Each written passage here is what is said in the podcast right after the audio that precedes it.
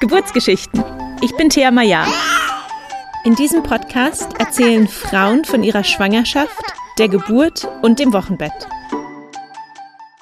Herzlich willkommen zum Geburtsgeschichten-Podcast. In der heutigen Folge spreche ich mit meiner guten Freundin Marie-Louise, die erst vor wenigen Wochen in Paris ihren Sohn per geplantem Kaiserschnitt zur Welt gebracht hat. In Marie-Louises Fall war der Kaiserschnitt medizinisch zwingend notwendig, da sie das Marfan-Syndrom hat und eine Aortenerweiterung und ihr Herz die Presswehen in einer natürlichen Geburt wahrscheinlich nicht ausgehalten hätte. Marie-Louise war es sehr wichtig, ihre Geschichte hier zu teilen, weil sie selber sehr wenige Informationen zum Thema Marfan-Syndrom, Aortenerweiterung und Schwangerschaft finden konnte und weil sie auch wenig Informationen finden konnte zum Thema geplanter Kaiserschnitt unter Vollnarkose. Das war bei ihr nämlich auch noch der Fall, dass der Kaiserschnitt unter Vollnarkose stattfinden musste. Deswegen ja, war es ihr ein Herzensanliegen, ihre Geschichte hier zu teilen und wir hoffen sehr, dass ihre Erfahrungen vielleicht hilfreich sind für andere Frauen, die in einer ähnlichen Situation sind. Hallo und herzlich willkommen, Marie-Louise. Schön, dass du dir heute die Zeit genommen hast, uns von deiner Schwangerschaft und Geburt zu erzählen. Hallo, liebe Thea, schön hier zu sein, danke.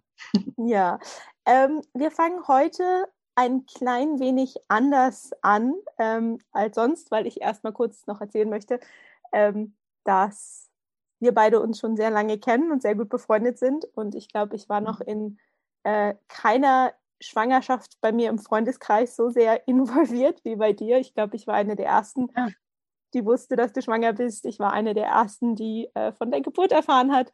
Ähm, deshalb wird das Gespräch heute, glaube ich, einfach auch ein bisschen anders, weil ich die ganzen Eckdaten schon kenne und Fragen dann vielleicht äh, anders kommen als sonst. Aber ähm, ja, stell du dich doch erstmal nochmal von deiner Seite kurz vor.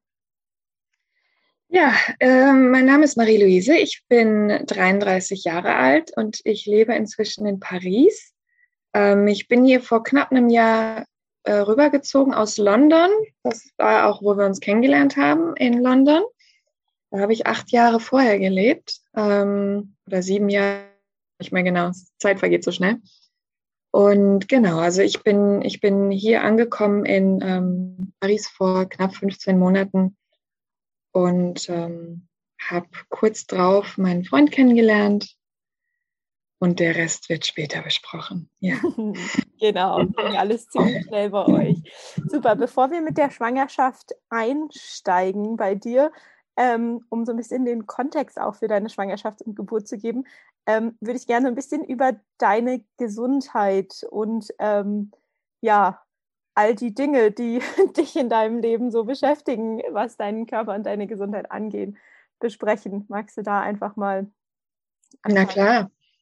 Ähm, das fing bei mir ganz früh an. Als ich sieben war, ist mein Vater leider verstorben. Ähm, der hatte ein, also man würde es Aortenaneurysma nennen, allerdings ähm, ist es mehr ein Aortenriss. Also ein Aneurysma ist ja im Prinzip eine Ausbuchtung, die über eine Zeit wächst. Das ist mehr ein, ein, ein, ein Aortenriss. Ähm, das ging ganz plötzlich von einem Tag auf den anderen. Man wusste damals nicht so wirklich, was das ist.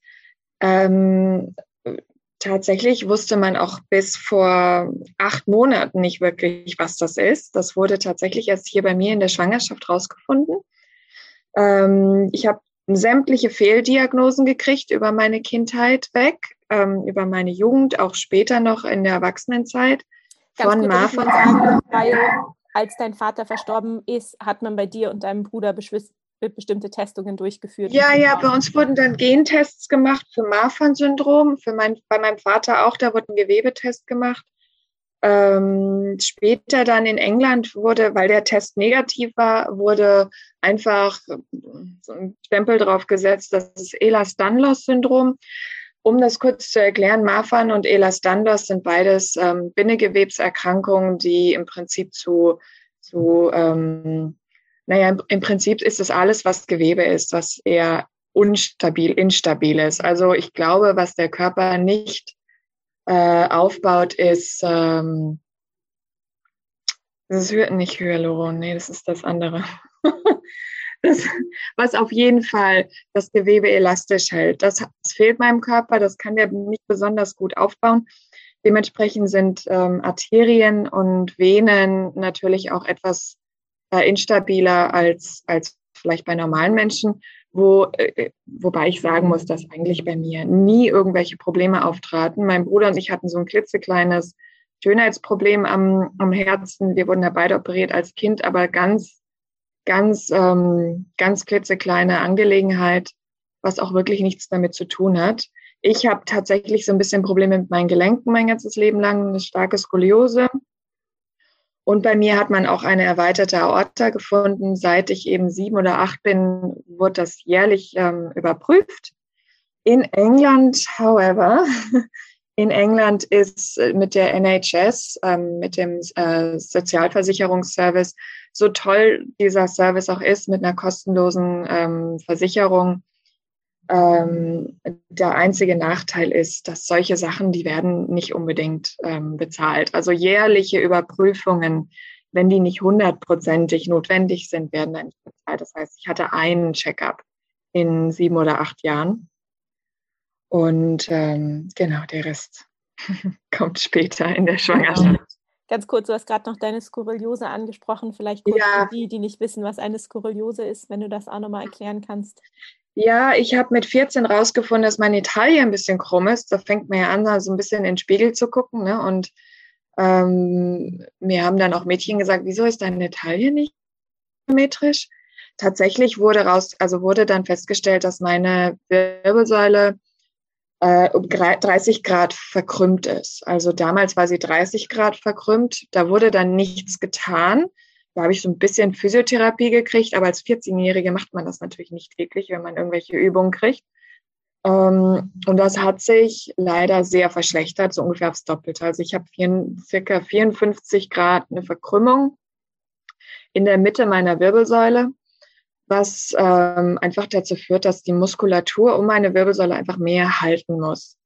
Das heißt, ich muss, ähm, ich muss, wenn ich zum Beispiel am Bürotisch sitze, habe ich schon meine Probleme, weil ich einfach meinen eigenen muskulär halten muss und die Wirbelsäule es nicht hält.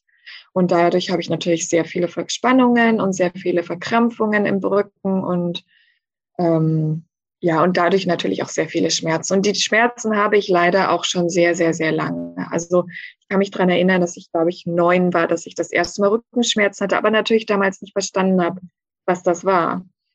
Und ähm, ja, aber damit habe ich, das habe ich ganz gut in den Griff gekriegt mit ja, Unterricht von zum Beispiel der lieben Thea.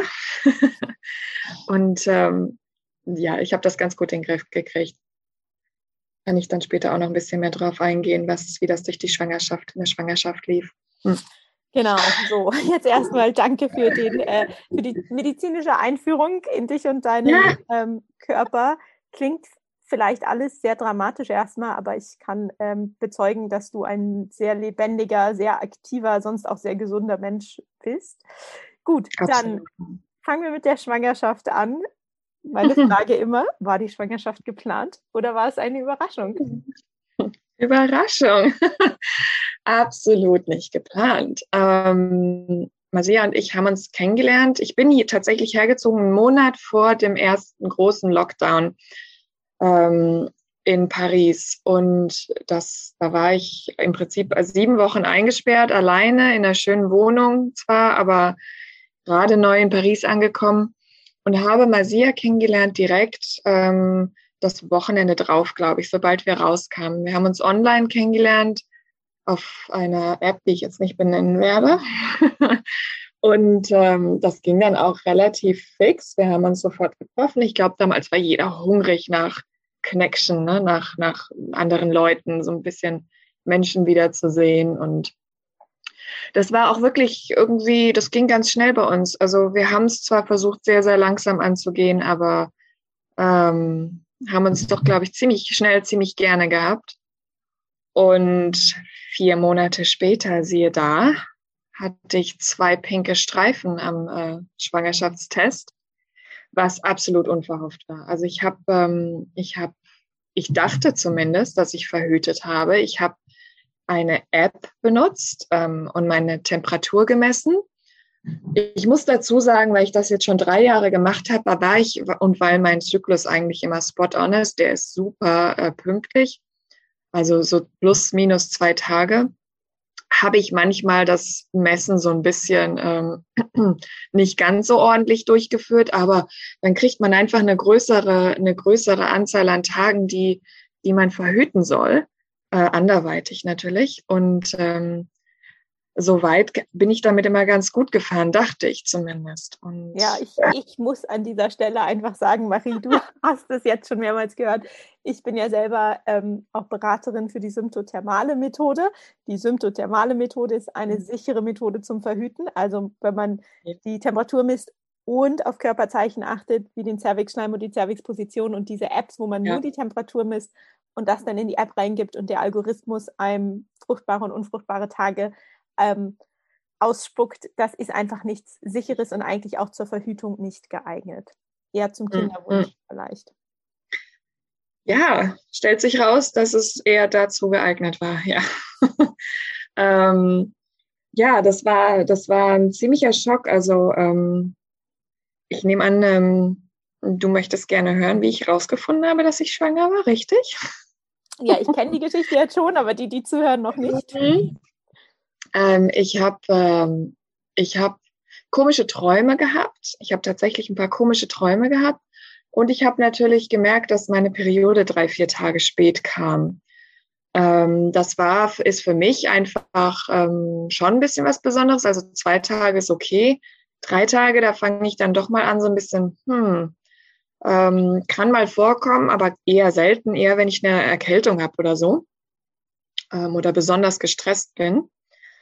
Und ich benutze immer diesen Moon Cup. Ne? Und da sieht man ja auch, was man sonst so an Ausfluss hat. Und es war ganz merkwürdig auch. Also es war nicht wie sonst. Ähm, und wie gesagt, ich hatte merkwürdige Träume. Und tatsächlich gemerkt hatte ich es an einem besagten Freitag, an dem ich sehr viel Stress bei der Arbeit hatte. Bei uns das Personal, die Personalabteilung hat ähm, mich so ein bisschen Druck auf mich gemacht, ähm, auf mich gemacht, auf mich gemacht. Ich habe es entschuldige, Ausgeübt. mein Deutsch manchmal nicht ganz so gut. Danke, weil ich äh, mit meinen drei Sprachen momentan manchmal so ein bisschen einen Hirnfreeze habe. Ähm, genau, die haben Druck auf mich ausgeübt und das war einfach ein ganz unangenehmer Tag und ich habe gemerkt, dass ich plötzlich ganz emotional wurde. Also ich bin aufs Klo gegangen und musste erst mal heulen und das sieht mir überhaupt nicht ähnlich. Also du weißt das, Thea, ich habe für wirklich, ich habe, ich arbeite in der Modebranche, ich habe für Designer in London gearbeitet, ich habe Nächte durchgeschuftet. Ich, man muss mir wirklich nicht mehr vormachen, was, ähm, was harte Arbeit ist. Und da bin ich zusammengebrochen, als mir jemand ein bisschen komisch kam.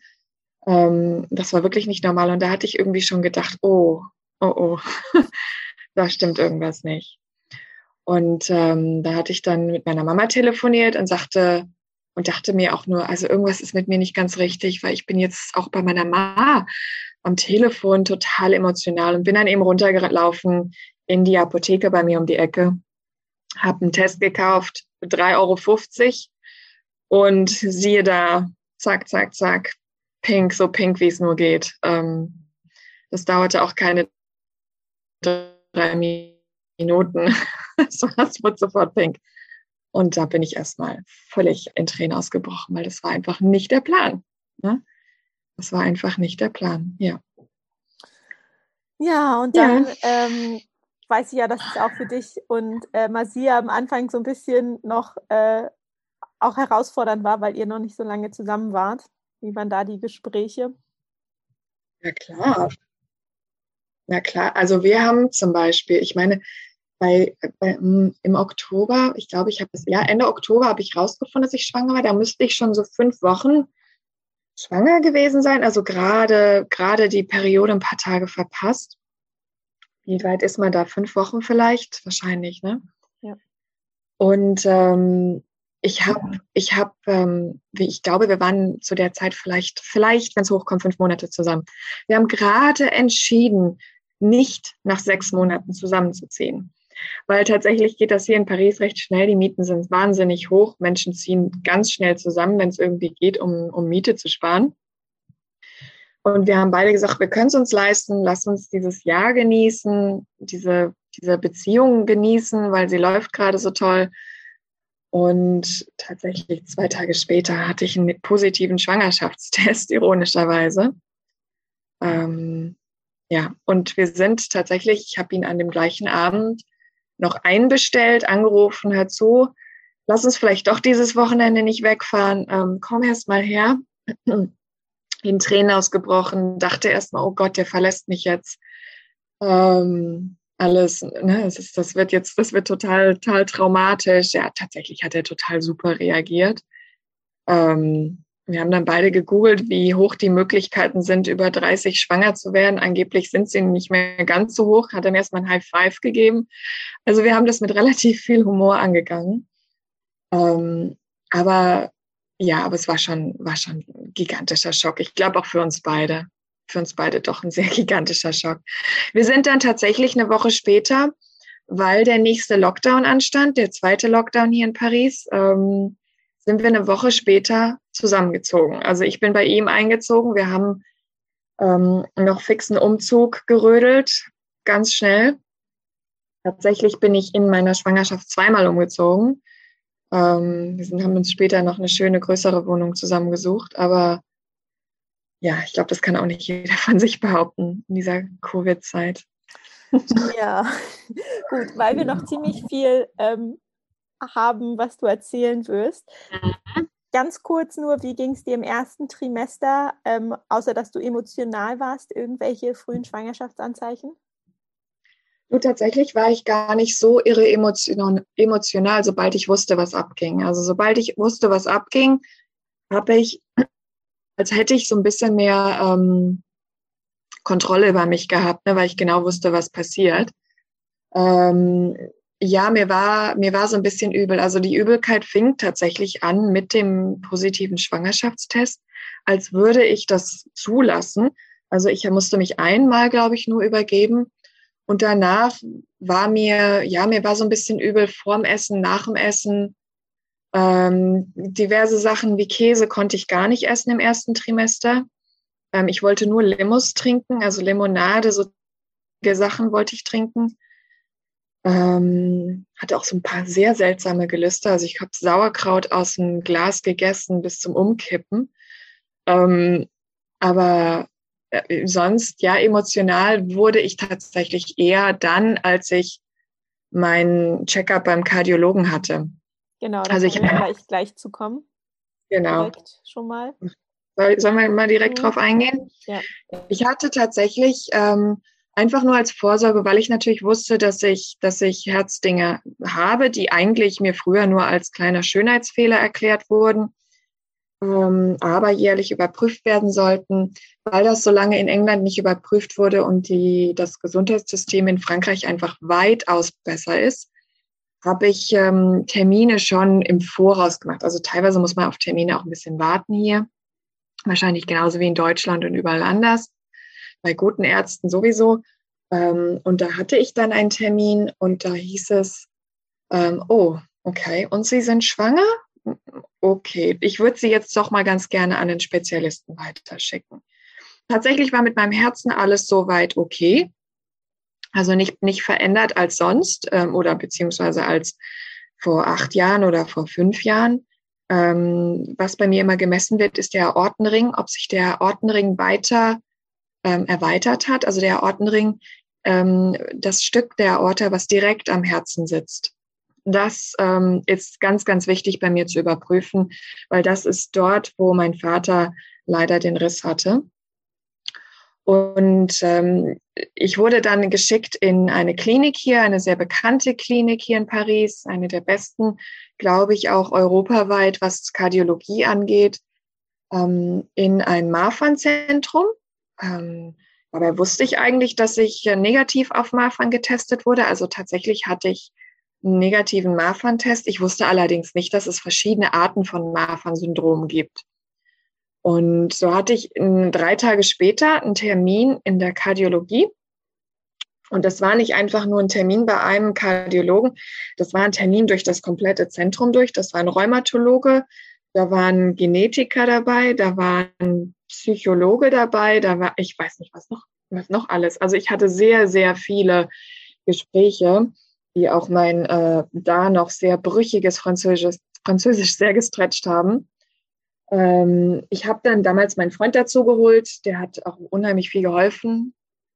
Ähm, der ist nämlich Franzose. Und ähm, tatsächlich wurde mir da dann erklärt, dass ich wahrscheinlich eine Form von Marfan habe. Also es gibt ungefähr heute um die neun Formen von Marfan-Syndrom, von denen man weiß, und ich wahrscheinlich eine der Formen habe. Da wurde mir dann auch Blut abgenommen, um einen Gentest zu machen. Ähm, und mir wurde dann sehr, sehr viel erklärt, was Familienplanung angeht. Und diese Erklärungen waren wirklich sehr, sehr, sehr unangenehm. Also da ging es von der Empfehlung von ähm, Schwangerschaftsabbruch über ähm, in vitro, so dass man die Genetik besser kontrollieren kann, so dass man sicher sein kann, dass sein sein ähm, Sprössling kein kein Mafan haben wird. Äh, ging es über, also wirklich, die waren unheimlich direkt dort. Also normalerweise mag ich diese direkte Art der Franzosen, die halten, die nehmen wirklich kein ähm, Blatt vor den Mund. Aber ähm, das tat schon ziemlich weh zu hören. Ja, und tatsächlich hatte ich dann eine Woche später auch einen Termin in der gleichen Klinik bei der Frauenärztin. Also ich wurde dann auch hier in der Gynäkologie in der Frauenklinik betreut. Und die Ärztin war auch wieder sehr, sehr, sehr direkt. Die arbeitet ganz viel mit Marfan-Patientinnen zusammen durch die Schwangerschaft, leitet die auch durch die Schwangerschaft. Und da habe ich dann im Prinzip eine, äh, eine Hiobsbotschaft nach der anderen gekriegt.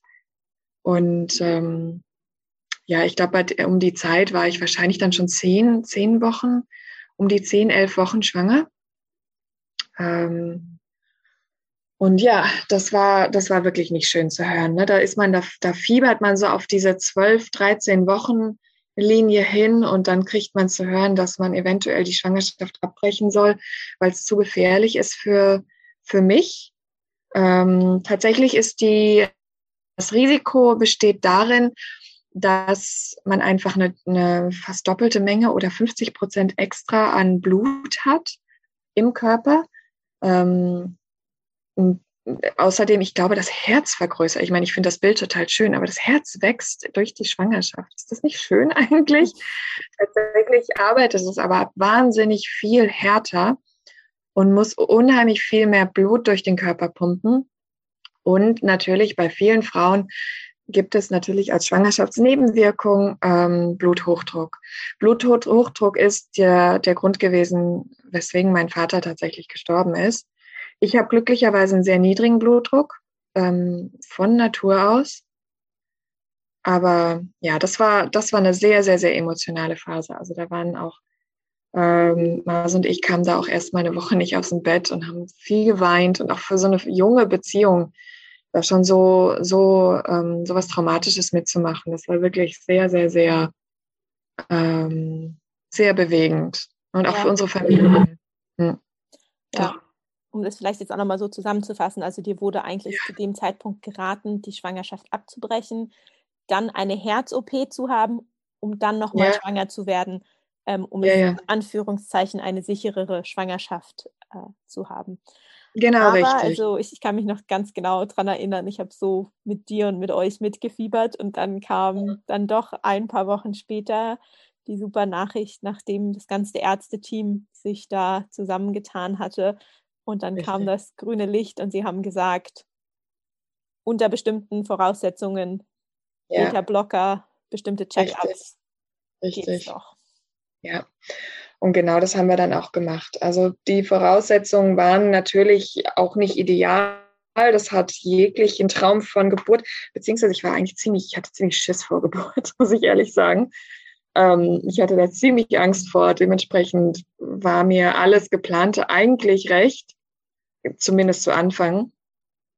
Äh, und mir wurde im Prinzip von Anfang an, das muss ein Kaiserschnitt werden, wahrscheinlich sogar unter Vollnarkose. Mir wurde von Anfang an gesagt, dass ich ähm, unter Umständen nicht stillen kann, weil ich einfach diese Beta-Blocker nehme.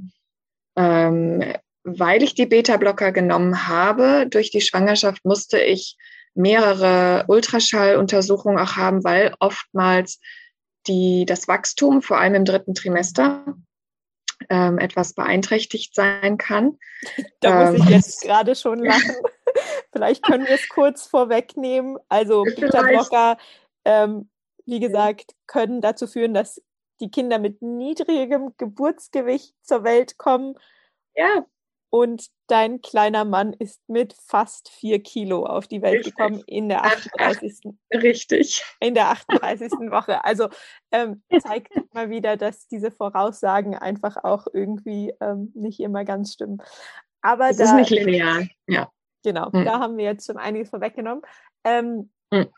Gut, vielleicht nochmal zu diesem Punkt, es war jetzt, du warst jetzt, glaube ich, in der 13., 14. Woche, als dann gesagt wurde, medizinisch alles okay, also ja. oder es ist okay mit der Schwangerschaft, wenn halt ja. der Blocker und die extra Checkups kommen. Äh, deine weitere Schwangerschaft verlief ja sonst eigentlich erstmal so recht beschwerdefrei. Ähm, Super easy breezy, ja. Ja. Also ich hatte wirklich, mir wurde gesagt, nimm die Beta-Blocker, die waren erst falsch eingestellt ich hatte zu starke Beta-Blocker. Das, das war, das hat mir, ich habe dann ein bisschen Brustschmerzen gehabt. Ich konnte mich ganz wenig bewegen, ohne sofort außer Atem zu sein. Ähm, aber sobald wir das dann richtig eingestellt hatten, war das wirklich sehr, sehr, sehr easy. Und ähm, ich habe, ich durfte keinen Sport mehr machen und ich durfte auch nicht mehr arbeiten. Also ich habe im Prinzip seit ja, Januar bin ich, bin ich in Kranken, also in, habe, war ich krank gemeldet, jetzt gerade in Mutterschaft noch.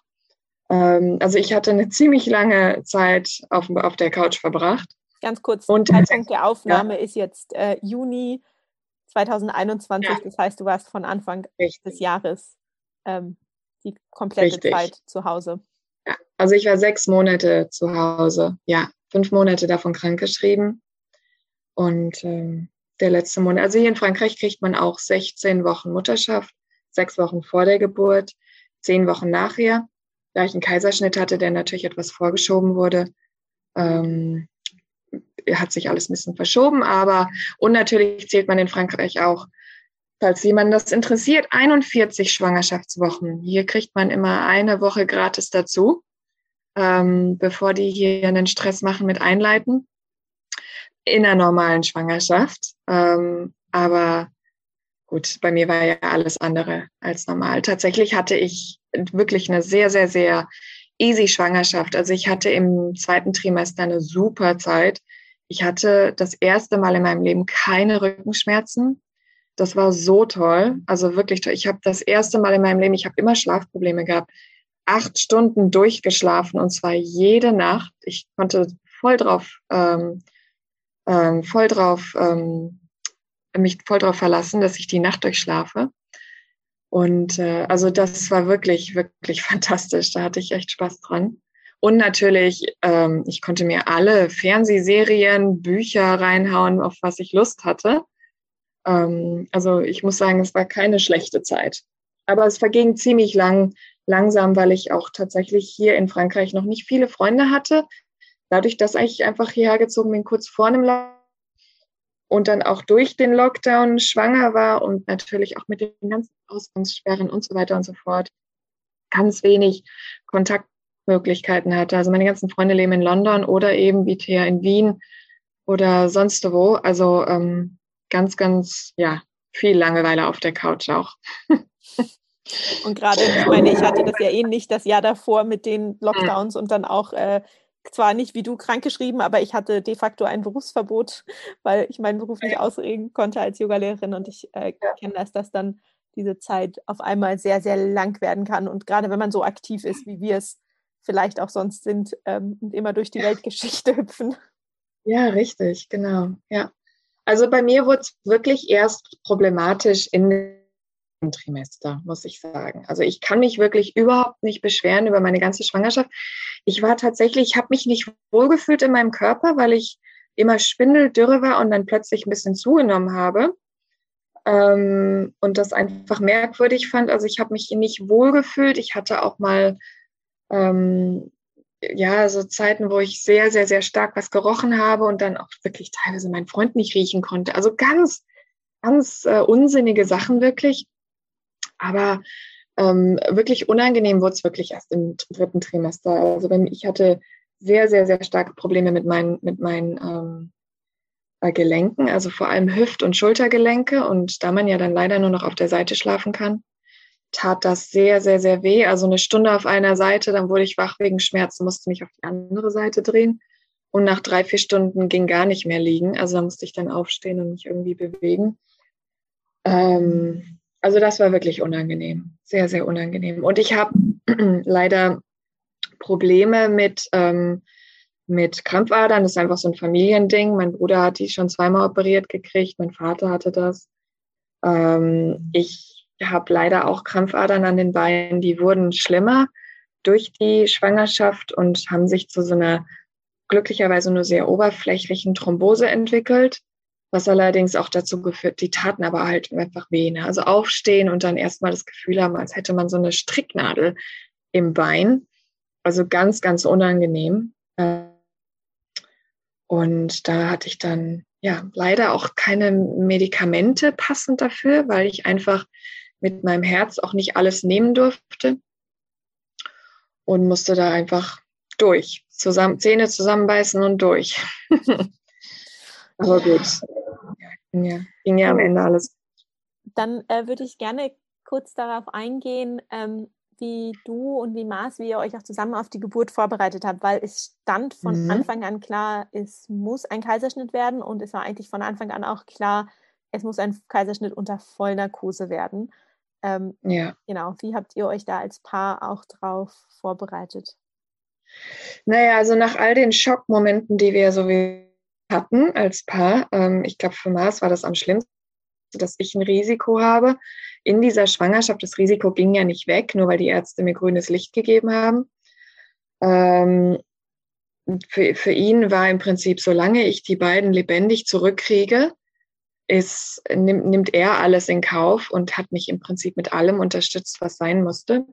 Für mich war das ziemlich schwierig zu hören. Also je später, also je fortgeschrittener die Schwangerschaft war, umso schwieriger war es für mich zu hören, dass ich nicht dabei sein werde, also dass ich nicht anwesend sein werde bei der Geburt von meinem Baby. Das war, das war schon sehr, ja, das war einfach unheimlich traurig. Das war für mich einfach wahnsinnig traurig. Also ich hatte einen gewissen, ich hatte einen gehörigen Respekt vor der, vor dieser Krankheit, die ich habe. Dementsprechend habe ich da wirklich nichts, ähm, nichts irgendwie ähm, auf, auf die Lage genommen. Aber, ähm, mir, mir fiel das wirklich schwer. Also ich habe viel geweint. Ich war, ähm, ich habe lange, lange gebraucht, um das zu verarbeiten. Ähm, ich habe ein bisschen mich belesen, was Kaiserschnitt angeht. Allerdings geplante Kaiserschnitte sind immer geplant mit einer Spinalanästhesie. Immer. Oder PDA ist das das gleiche? Ich weiß nicht genau, ja. Ähm, deswegen habe ich eigentlich so gut wie gar keine Informationen gekriegt über geplante Kaiserschnitte unter ähm, Vollnarkose.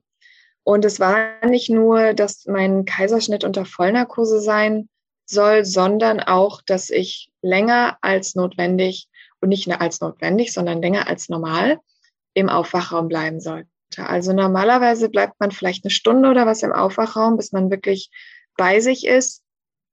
Vielleicht höchstens mal zwei Stunden. Ich glaube, wenn man etwas mehr Blut verloren hat. Ähm, ich sollte mindestens 24 Stunden im Aufwachraum bleiben. Genau, und im Aufwachraum kann man halt das Baby, also ist leider so in den Kliniken, ich denke ja. immer eigentlich so schwer könnte es doch nicht sein, das Baby da mal vorbeizutragen, nee. aber das hat irgendwelche komischen, weiß ich nicht, organisatorischen, Versicherungs, versicherungstechnischen Dinge, ja. dass halt äh, dir eigentlich gesagt worden ist, du wirst in Vollnarkose geschickt, du bekommst dein Baby, du bist dann 24 Stunden im Aufwachraum und kannst dann erst nach 24 Richtig. Stunden dein Baby ja. sehen. Zum einen war mir das natürlich recht. Ich will nicht, dass mein Baby in, ein, in, in, in einem Aufwachraum mit ganz vielen anderen kranken und gerade aufgeschnipselten Menschen darum. Also das war mir unangenehm. Also ich fand die Idee tatsächlich, dass der da jetzt rüberkommt, nur dass ich ihn sehe, Ähm, das war mir unangenehm. Das wollte ich natürlich nicht. Ähm, aber für mich einfach nicht dabei zu sein, diesen Übergang nicht zu haben von Schwangerschaft zu Muttersein, ähm, das, da hat mir einiges gefehlt. Also ich habe mich, ich habe mich mit der Idee irgendwann abgefunden. Andere Frauen verbringen 24 Stunden in Wehen in, während der Geburt und müssen auch äh, geduldig sein, bis sie ihre Kinder ähm, kennenlernen. Und ich wusste auch, dass der in wahnsinnig guten Händen mit seinem Papa ist. Also der hat, der hat so drauf hingefiebert und den wollte ich auch überhaupt nicht bei mir haben. Den wollte ich, der, der war von morgens 8 Uhr im Wartezimmer. Du bist der Erste, der im Arm hält und du lässt den nicht los, bis ich da bin. Das war eine ganz klare Ansage und das hat er auch ganz, ganz ordentlich gemacht. Und ähm, klar, man hat natürlich eine Wahnsinnsverbindung zu dem kleinen Wesen, was in einem wächst. Und Ne, und die, die Idee, nicht dabei zu sein, während die wirklich brutalst aus einem rausgeschnitten zu werden. Also es ist, es fühlt sich brutal an, wenn man drüber nachdenkt. Tatsächlich war es am Ende für mich gar nicht so schlimm. Ja. Ähm, ja. In Vorbereitung auch noch auf die Geburt finde mhm. ich an deiner Geschichte auch noch spannend, weil du ja sozusagen eine Hochrisikoschwangerschaft warst, hast du ja verordnet bekommen, dass du wöchentlich Treffen mit einer Hebamme hast und du hattest ja. letztendlich keine klassische Hebamme, sondern Nein. eine Hebamme, ein, eine männliche Hebamme. Richtig. das ist auch so eine Sache hier in Frankreich. Also tatsächlich ist hier so Medical School, also ähm, wenn man hier Medizin studiert, kann, geht man verschiedene, ähm, verschiedene Stufen durch. Wenn man in der ersten Stufe keine Spezial- super mega Noten hat, kann man nur entweder Arzt werden oder Hebamme oder irgendwas in diese Richtung. Also medizinisch, äh, ich weiß es nicht genau. Das hat mir zumindest mein Hebamme so erklärt, ähm, dass er keine Wahl hatte, später Arzt zu werden, sondern ihm blieb die Wahl zwischen Zahnarzt und Hebamme. Und er hat sich für Hebamme entschieden. Ähm, er hat tatsächlich selber in diesem Krankenhaus gearbeitet, in dem ich später behandelt wurde und in dem der Kaiserschnitt stattfand. Und deswegen wusste der genau, was mit mir passieren wird. Und ähm, der war tatsächlich auch schon bei einigen dieser Geburten dabei. Er war die Hebamme, die vor Ort war während eines solchen Kaiserschnitts. Ähm, und dementsprechend war das natürlich auch ganz schön, da so ein bisschen so eine Verbindung zu haben und auch jemand zu haben, der mir genau auch solche Fragen einfach mal beantworten kann. Also es war schon etwas merkwürdig mit einem Mann, weil gerade so emotional, emotionale Sachen, ne, wenn man mal einfach in Tränen ausbricht, da fühlt man sich wohler mit einer Frau. Also ich muss sagen, da habe ich mich mehr zusammengerissen mit einem Mann. Aber ähm, der war super kompetent und ganz, ganz toll. Also der war auch, hat uns jetzt auch nachher weiterhin begleitet und ist auch in den Kleinen ganz verknallt gewesen und fand den ganz toll. Und also doch, wir haben uns ganz, ganz super so, ähm, ja, eigentlich fast schon angefreundet in der Zeit. Das war wirklich schön. Also er war, ich glaube, dann seit April, ja, zwei Monate war er, war er wöchentlich bei mir zu Hause. Genau. Ja. Gut, ähm, um jetzt dann auch zur Geburt zu kommen, ähm, nochmal kurz, also du ja. warst ja in Behandlung in diesem großen Krankenhaus, wo es eine ja. Spezialstation für die Kardiologie und das Marfan-Syndrom gab. Und dieses Krankenhaus hat auch die Gynäkologiestation, in der du in Behandlung warst, aber weil ähm, es bei dem Kaiserschnitt vor allen Dingen um dein Herz ging. Und das muss man vielleicht auch nochmal sagen, einfach mit ja. dieser Aortenerweiterung und mit dem Bluthochdruck. Du hättest einfach keine natürlichen Venen haben sollen und auch keine Pressvenen, weil da einfach ja. die Gefahr zu groß gewesen wäre, dass deine Aorte das nicht mitmacht und reißt. Richtig. Ähm, und ja. deshalb meine, wenn man, ja, wenn man weiß, wie Frauen teilweise bei, bei der Presswehen wie die kleinen, kleinen Äderchen in den Augen schon platzen. Also ich will gar nicht wissen, was mit anderen Adern passieren kann. Und ja. ähm, da gehen die einfach null Risiken. Ja, ja. Genau, und hm. deswegen war auch dein Kaiserschnitt kein, ich sag mal in Anführungszeichen, normaler Kaiserschnitt, der in der Geburtsklinik vorgenommen wurde, sondern der, du wurdest in der Kardiologie oder? War ja, in der General, in der einfach, ja, ich weiß gar nicht genau, was das war. Es stand kein Schild vor der Tür. Also ich war ja bewusst, als ich da hingeschifft wurde morgens. Ähm, ich nehme einfach an, das war die, die Chirurgie ähm, der Klinik. Tatsächlich war ein Kardiologe anwesend. Ähm, ja. Genau, aber du warst sozusagen in einem anderen Teil des Krankenhauses und nicht richtig, auf der weil, Geburtsstation. Richtig, weil hätte man eingreifen müssen für mein Herz. Die, diese Art von OP, die es benötigen würde, um so eine Aortenriss zu reparieren, falls so etwas passieren sollte, ist eine sehr, das ist ein sehr, sehr starker Eingriff. Im Prinzip wird das Herz, das ist so, das ist so mega Grace Anatomy Style hier. Herz wird einmal kurz flachgelegt. Da ähm, muss man an, an, ja, ja, da muss man dann mal kurz an so eine Maschine, wo einem das Blut dann durch den Körper gepumpt wird von der Maschine und so weiter und so fort. Ich will gar nicht drauf eingehen. Es ist eine ziemlich ähm, unschöne Angelegenheit, aber ähm, da brauchst natürlich gewisse Maschinen für, da brauchst gewisse Spezialisten für.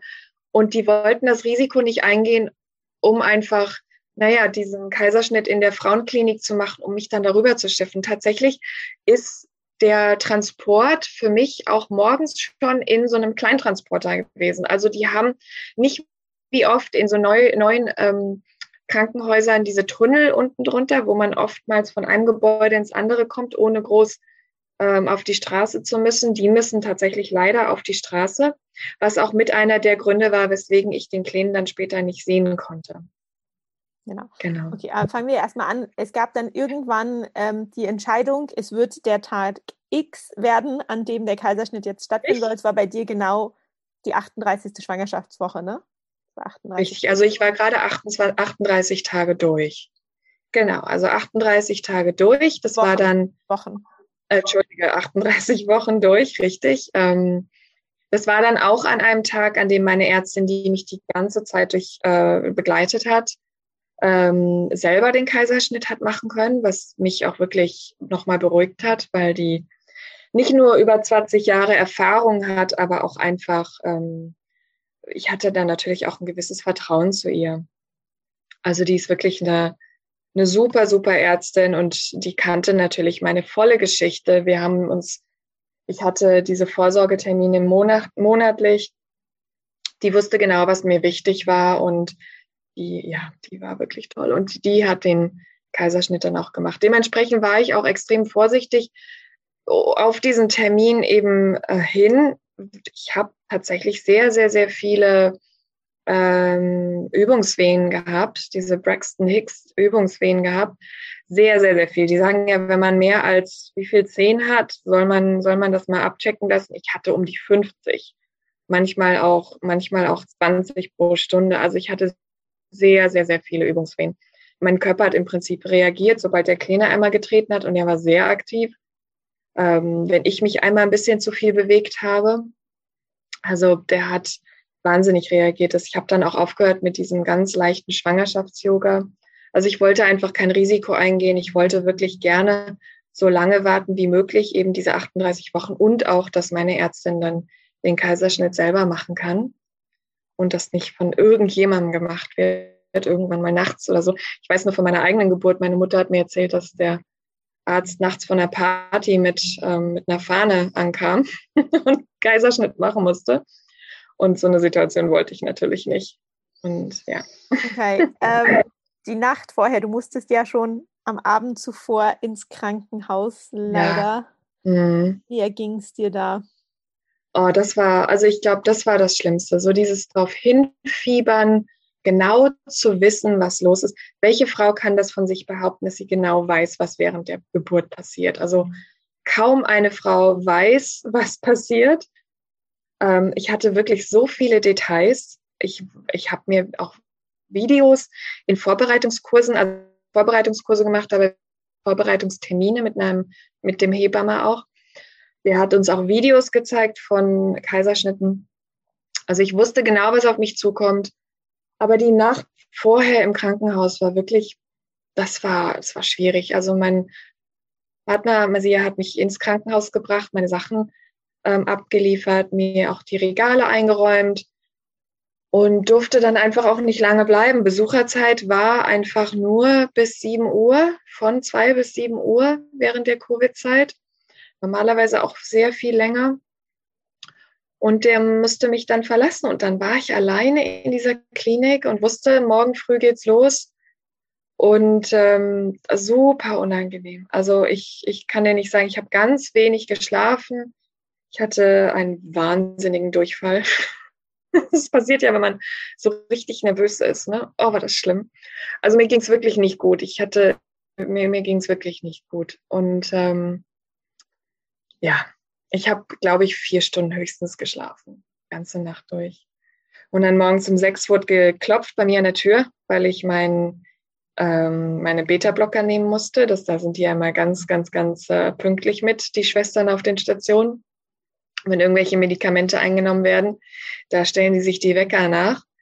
Ähm, da habe ich dann erstmal schön mein Medikament eingenommen. Dann wurde mir auch gesagt, du kannst auch gerne noch mal eine Dusche nimm, nimm noch mal eine Dusche, dusch noch mal schön, entspann dich ein bisschen von wegen. Ähm, und was ich dann gemacht habe, den Rest des Morgens habe ich mit Masia geskypt. Ich hatte mein Telefon dabei, wir waren irgendwie zusammen. Ich, hab, ich durfte ja nicht frühstücken, ich musste ja nüchtern bleiben. Ähm, und tatsächlich musste ich auch gar nicht so lange warten. Also ich wurde abgeholt um acht, glaube ich, ja. Um acht Uhr morgens wurde ich abgeholt ähm, zwei junge Männer, die mich dann auf so einer wundervollen Trage in den Minivan geschifft haben und wurde ich rübergefahren in die andere Klinik und kam in den nächsten Warteraum mit anderen ähm, Wartenden, die auf ihre OPs warten. Ich war die Einzige mit dickem Bauch. Ähm, es war sehr, sehr, sehr, sehr Und mit Babykleidung. Ja, ja, ja, na klar, weil sicher, der, der Kleine sollte ja so, so früh wie möglich auch eingepackt werden. Das ist nicht, weil der wird ja dann wieder rübergebracht in die Frauenklinik. Die Neonatologie war natürlich auf der, in der anderen Klinik. Das heißt, alles musste irgendwie für den Kleinen in die normale Klinik gebracht werden. Also vom Brutkasten bis, ich glaube, es waren zwei Hebammen, es war eine Schwester, es war ein Kinderarzt ähm, die kamen alle an, die haben mich auch alle begrüßt in diesem Wartezimmer. Aber das war wirklich merkwürdig. Ne? Und mir wurde auch gesagt, ja, ja, nimm ein Outfit mit. Also sich das zu überlegen, jetzt schon das Out, ohne zu wissen, wie groß er ist, ohne zu wissen, ähm, was, was, ne, wie er aussieht. Ja, man, ich meine, ich arbeite in der Mode. Ich will ja, ich will ja nicht, dass die Farbe dann nicht passt. Nein, ist albern. Aber trotzdem macht man sich natürlich über sowas Gedanken. Ne? Und ähm, yes, also, also das war wirklich merkwürdig. Also ich hatte, ich lag da mit meinem dicken Bauch und hatte so einen Stapel Kinderklamotten auf dem Bauch liegen und war so nervös. Und dann kamen all diese Hebammen mit dem Brutkasten an mir vorbei in dem Wartezimmer.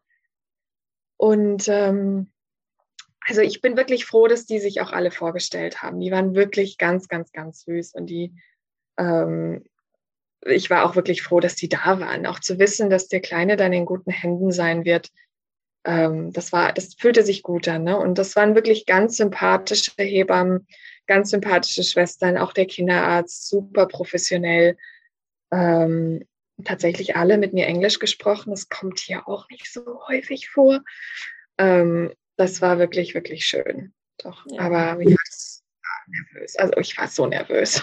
Ja, und äh, vielleicht kann ich kurz den Parallel dazu. Ähm, Masia, dein Freund, der saß ja. quasi vor der Tür die ganze Zeit ab 8 Uhr früh ja. und hat darauf gewartet, ja. dass sein Baby, euer Baby, aus dem OP-Bereich rausgeschoben wird und er war dann quasi auch gleich da, um das Baby mit zu begleiten. Genau. Also, und was ich ähm, sehr schön fand, ähm, es gab eine WhatsApp-Gruppe von deiner Familie und ein paar engen yeah. Freunden, wo ich mich sehr geehrt fühle, damit drin zu sein. ähm, genau. Wo einfach, der Live-Ticker. Genau, der Live-Ticker, wo Masia dann, äh, dazu kommen wir gleich, dann noch irgendwann ähm, erzählt hat, dass das Baby da war und was ich so schön mm. fand, dass ähm, ihr das vorher auch ganz klar kommuniziert habt, dass ja. weder der Name noch Bilder, also der, weder der Name wird bekannt gegeben, noch werden Bilder ja. in dieser WhatsApp-Gruppe gezeigt, ja. bis zu dem Zeitpunkt, wo du das Baby kennenlernst. Ähm, ja, und wir wussten ja alle nicht, wie lange es dauern wird. Es hieß bis zu 24 Stunden. Und ähm, das war einfach total schön. Also ich weiß, wie ich an dem Tag die ab 8 Uhr früh, weil ich wusste, um 8 Uhr früh könnte die OP ungefähr losgehen, ja, ja, saß ich im Live-Ticker und habe drauf gewartet. Genau, du wurdest dann in den OP geschoben. Genau, genau, ja. Ja, ich wurde dann in den OP-Raum geschoben und ähm, das war ist schon beeindruckend. Ne? Also es ist also diese Räume, pff, meine Güte. Normalerweise kommt man an und wird ziemlich schnell äh, unter Narkose gelegt. Ähm, ich war noch ziemlich lange bei mir. Also mir wurde mein Weg, der, mir wurde so eine Kanüle am Abend vorher gelegt. Ich weiß auch nicht, warum am Abend vorher notwendigerweise, weil es war beim Schlafen sehr unangenehm, aber gut. Ne? Ähm, ja, der hatte sich so ein bisschen entzündet, der musste nochmal so ein bisschen neu gemacht werden. Sehr unangenehm, wenn man sowieso schon so nervös ist. Meine Arme wurden schon so zur Seite festgeschnürt und ähm, jeder hat mit mir geredet, jeder hat auf mich eingeredet und wollte mir irgendwas anderes erklären und irgendwas anderes an mir machen. Also ich wurde da so oft hin und her geschifft und dann so eine Wärmedecke unter mir und jetzt wird's mal kurz warm hier links, jetzt wird's mal kurz warm hier rechts. Also ganz, ganz merkwürdig. Dann kam die Anästhesistin, die auch übrigens ganz toll war, die hat mir immer in die Augen geguckt, immer ihr Gesicht über meinem Gesicht gehalten, dass ich jemanden sehe. Das war, war mir auch wirklich wichtig, weil du kannst dich ja, du kannst, ja, du kannst ja wirklich ganz, ganz wenig, ähm, du kriegst ja so wenig mit, ne? Und ähm, da musste ich dann noch in so eine in so eine Maske atmen. Das war auch sehr unangenehm, weil man einfach das Gefühl hat, man atmet in so eine Tüte. Und mir musste noch ein Katheter gelegt werden, ein Blasenkatheter, was auch so schmerzhaft wirklich ist. Ne? Also es ist sehr, sehr unangenehm. Das, das wusste ich tatsächlich nicht. Also das wurde mir vorher nicht gesagt. Hm. Okay, und dann warst du weg? Dann war ich weg. Wahrscheinlich, ich weiß nicht, eine Stunde, Stunde, anderthalb Stunden später aufgewacht. Ja. Wie war das für dich, das Aufwachen im Aufwachraum? Das Aufwachen war fürchterlich. Also ich weiß noch, dass ich aufgewacht bin und wirklich Schmerzen hatte. Überall. Ähm, ich hatte sehr, sehr starke Rückenschmerzen, was einfach bei mir immer, immer kommt, wenn ich lange in einer Position bleibe. Ähm, ich weiß, dass mir die Wunde sehr wehgetan hat und dass mir richtig rattenkalt war. Mir war richtig kalt. Ich weiß aber auch, dass die Anästhesistin, wieder die Anästhesistin, die vorher auch mit mir sehr viel kommuniziert hat, die war die erste, die mir wieder ins Gesicht geguckt hat, hat gesagt, ihrem Sohn geht's gut. Und im Prinzip war für mich dann alles andere okay. Ich musste auch nicht groß nach ihm fragen. Sie hat gesagt, ihm geht's gut. Ich habe darauf vertraut, dass Masia bei ihm ist. Ich konnte mich dann wirklich ein bisschen auf mich konzentrieren und es ging auch gar nicht anders, weil ich wirklich Schmerzen hatte. Also es war sehr, sehr, sehr unangenehm. Und ja. Okay, genau. und jetzt vielleicht auch ähm, so langsam zum Schluss zu kommen, ein bisschen abzukürzen. Ja, ja. Du hm. musstest glücklicherweise nicht 24 Stunden im Aufwachraum sein, weil deinem Herzen ging es total gut. Und Richtig. nach, ich glaube, sechs Stunden durftest du dann. Ja, draußen. ungefähr.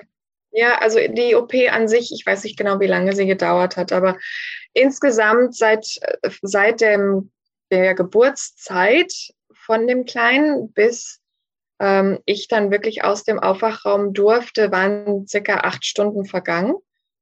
Ähm, ja, ungefähr. Also es war, es war gar nicht so lange, wie ich, wie ich gedacht hatte. Es war, der Kardiologe kam ich glaube, nach zwei Stunden im Aufwachraum hat sofort einen Ultraschall gemacht von meinem Herz. Es sah wunderbar aus. Ähm, ich wurde aufgewärmt, ich hatte eine Heizdecke auf mir drauf. Also ich, ich habe mich wahnsinnig unwohl gefühlt, weil ich einfach so Rückenschmerzen hatte und die Schmerzmittel da leider nicht drauf, drauf helfen, weil das mehr so ein Nervschmerz ist.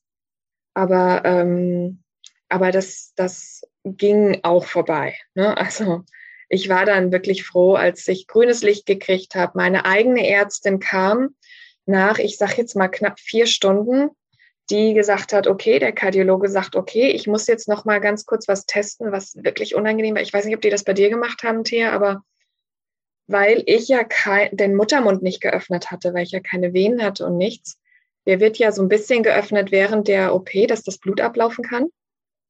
Also der, ich glaube, der wird manuell mit dem Finger geöffnet. Das Hört sich merkwürdig an, aber so wurde mir das erklärt. Da wurde mir während der Zeit im Aufwachraum dreimal sehr, sehr, sehr feste auf den Uterus, auf den Bauch gedrückt, sodass das Blut unten rauskam. Und das tat wirklich höllisch weh. Also ich weiß nicht, ob das bei dir gemacht werden musste, aber. Nee, ich hatte ja einen vollständig geöffneten ja. Muttermund zum Zeitpunkt des Kaiserschnittes. Ähm, ja, ja. auch habe ich noch gar nicht drüber nachgedacht, macht aber Sinn, ja, ja. dass der Cervix, der Mutter, äh, Gebärmutterhals ja geöffnet sein muss, damit dann dieser sogenannte Wochenfluss und auch das Blut ja. laufen kann. Okay. Und das, also die, die ersten paar Male war richtig schmerzhaft. Bei der Ärztin war es dann okay. Sie kam dann allerdings auch an, nicht nur mit diesem, mit diesem Test, sondern auch mit den guten Nachrichten, sobald jetzt hier ein Transportteam, was dann auch später erst, erst ähm, available war, also sobald ein Transportteam zu haben ist, bereit ist, kannst du zurück in die Frauenklinik und deinen Kleinen kennenlernen. Sie selber hat mit ihrem Telefon Videos und Fotos gemacht von dem Kleinen direkt nach der Geburt. Ganz, ganz, ganz süß.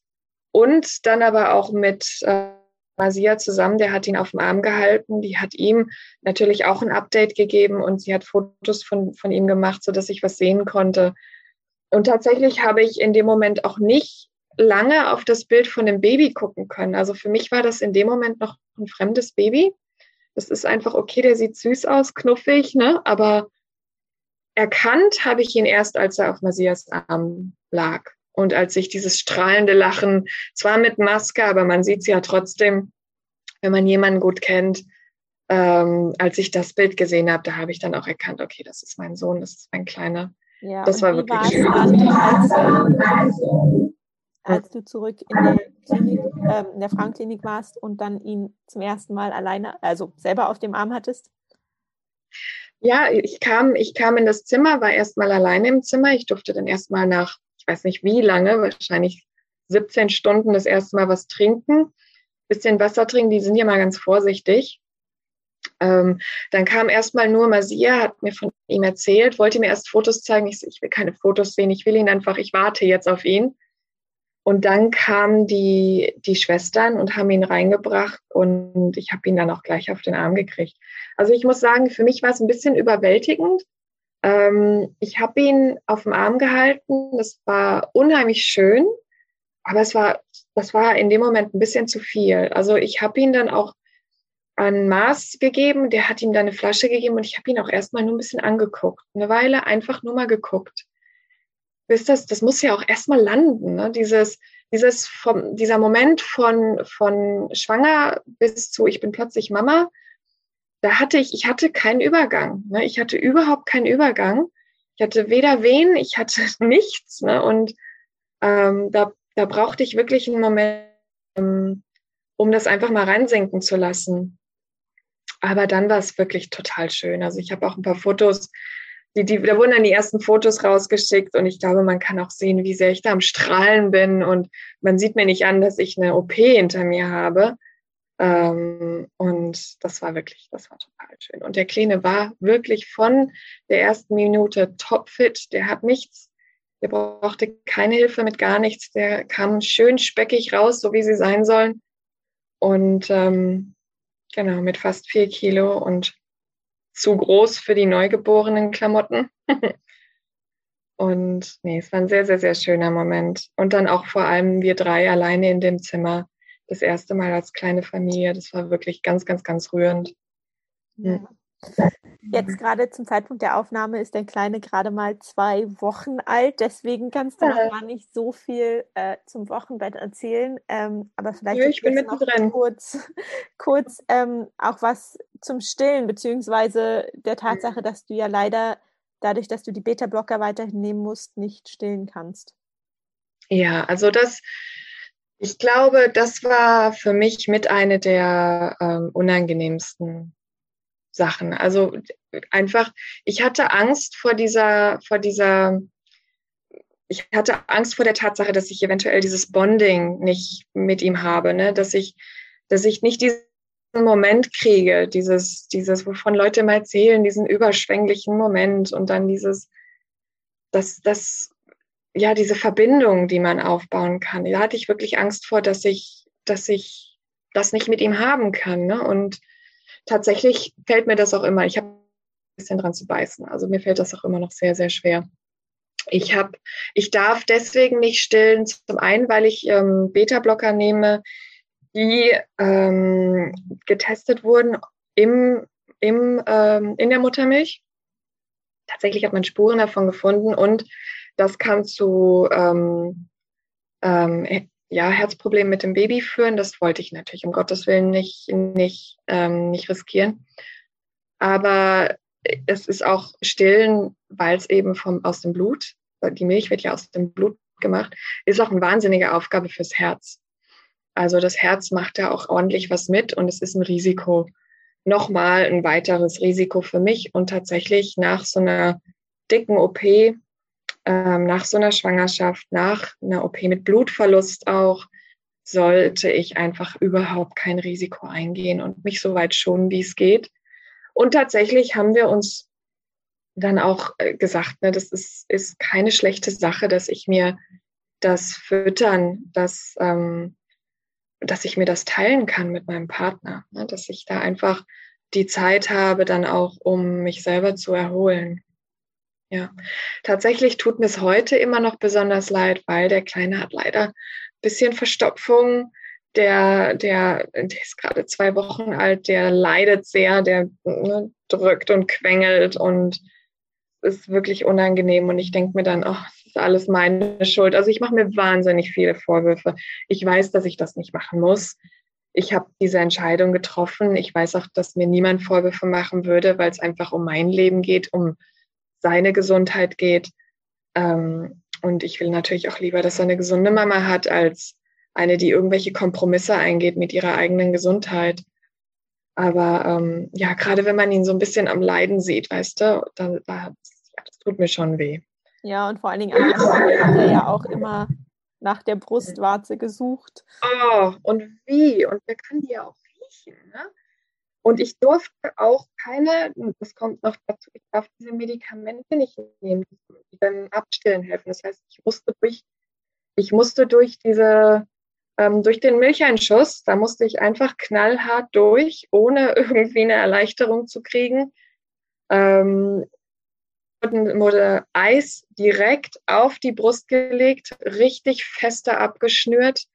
Ähm, ich bin mit, mit, ich normalerweise habe ich eine sehr, sehr, sehr kleinen Vorbau. Ich bin mit so einem D-Cup, ich versucht in A Sport BH reinzuquetschen, nur um, um einfach den, den, die, die Milchproduktion zu stoppen. Und tatsächlich laufen die auch immer noch aus. Also wenn er weint, ich, ihr kennt das ja, ne? das ist biologisch, ist man da vorbestimmt. Plötzlich fängt es an, aus einem rauszusprudeln. Ähm, ich weiß nicht, wie lange das dauern wird. Ich hoffe nicht mehr allzu lange, weil natürlich riecht er das. Ich will ihn dann natürlich auf den Arm nehmen und, und er wird dann ganz narrisch. Ne? Also er wird dann ganz, ganz narrisch, weil er das riechen kann. Und er ist sowieso ganz narrisch nach Nahrung, also Flasche, Brust, was auch immer, der trinkt ordentlich. Das, das Problem haben wir glücklicherweise nicht. Aber ähm, ja, das tut mir natürlich unheimlich leid. Und das tut mir auch weh, weil ich wirklich, weil ich diese, dieses, man hat so dieses biologische Bedürfnis, man möchte einfach so gerne für den da sein, ne?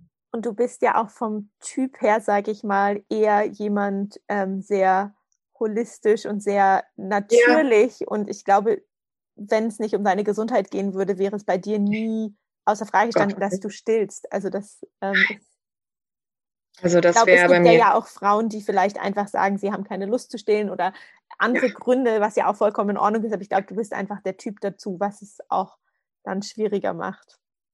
Ja, auf jeden Fall. Also ich bin, ich esse selber ganz, ganz wenig äh, Junkfood. Ich, ich bin Vegetarier. Ich versuche irgendwie mich, ich habe durch die komplette Schwangerschaft nicht einen Tropfen Alkohol zu mir genommen. Ich habe, ähm, ich bin wirklich, was sowas angeht, sehr, sehr, sehr ähm, bewusst ne? und, und mir jetzt meinem Kind so Fertignahrung anzudrehen das tut mir schon irgendwie sehr, sehr leid. Ne? Also das tut mir schon sehr leid. Tatsächlich wächst er und gedeiht er. Also er ist in den letzten zwei Wochen, ähm, er hat sein Geburtsgewicht wieder plus extra 400 Gramm. Also ich glaube, da muss man wirklich sich keine Sorgen machen. Er wächst, er gedeiht, er ist sehr, sehr, sehr guter Dinge. Er weint nicht viel. Also das ist alles okay. Aber ja, ich meine, ich glaube, da macht jede Mama sich irgendwie Vorwürfe so ein bisschen. Ne? Ja. ja. Du, Marie, ich könnte ja. wahrscheinlich noch stundenlang mit dir weiter quatschen, aber ich ja, glaube, hier easy, ist ne? gerade auch ein guter Punkt, ähm, um ja. einfach deine Geburts- und Wochenbettreise bis jetzt abzuschließen. Mm. Ja. Ähm, und ja, ich wünsche dir und deiner kleinen Familie weiterhin alles Gute. Vielen Dank für deine Geschichte. Ja, vielen lieben Dank und danke, dass ich die Möglichkeit hatte, darüber zu reden. Ich hoffe, dass es irgendjemandem hilft. Ähm, für mich war es ganz, ganz schwierig, Informationen zu finden, die in irgendeiner Form ähnlich waren wie meine oder eine Geburtsgeschichte zu erfinden oder Erfahrungen zu finden. Irgendwas, also es gibt ganz, ganz, ganz wenig über, über solche Situationen. Also ich hoffe, es hilft jemandem. Ja. Das denke ich bestimmt. Wenn dir die heutige Folge gefallen hat und du etwas für dich mitnehmen konntest, würde ich mich sehr freuen, wenn du diese Folge und den Podcast mit anderen teilst oder bei deinem Podcast-Anbieter eine 5-Sterne-Bewertung für den Podcast abgibst. Vielen Dank.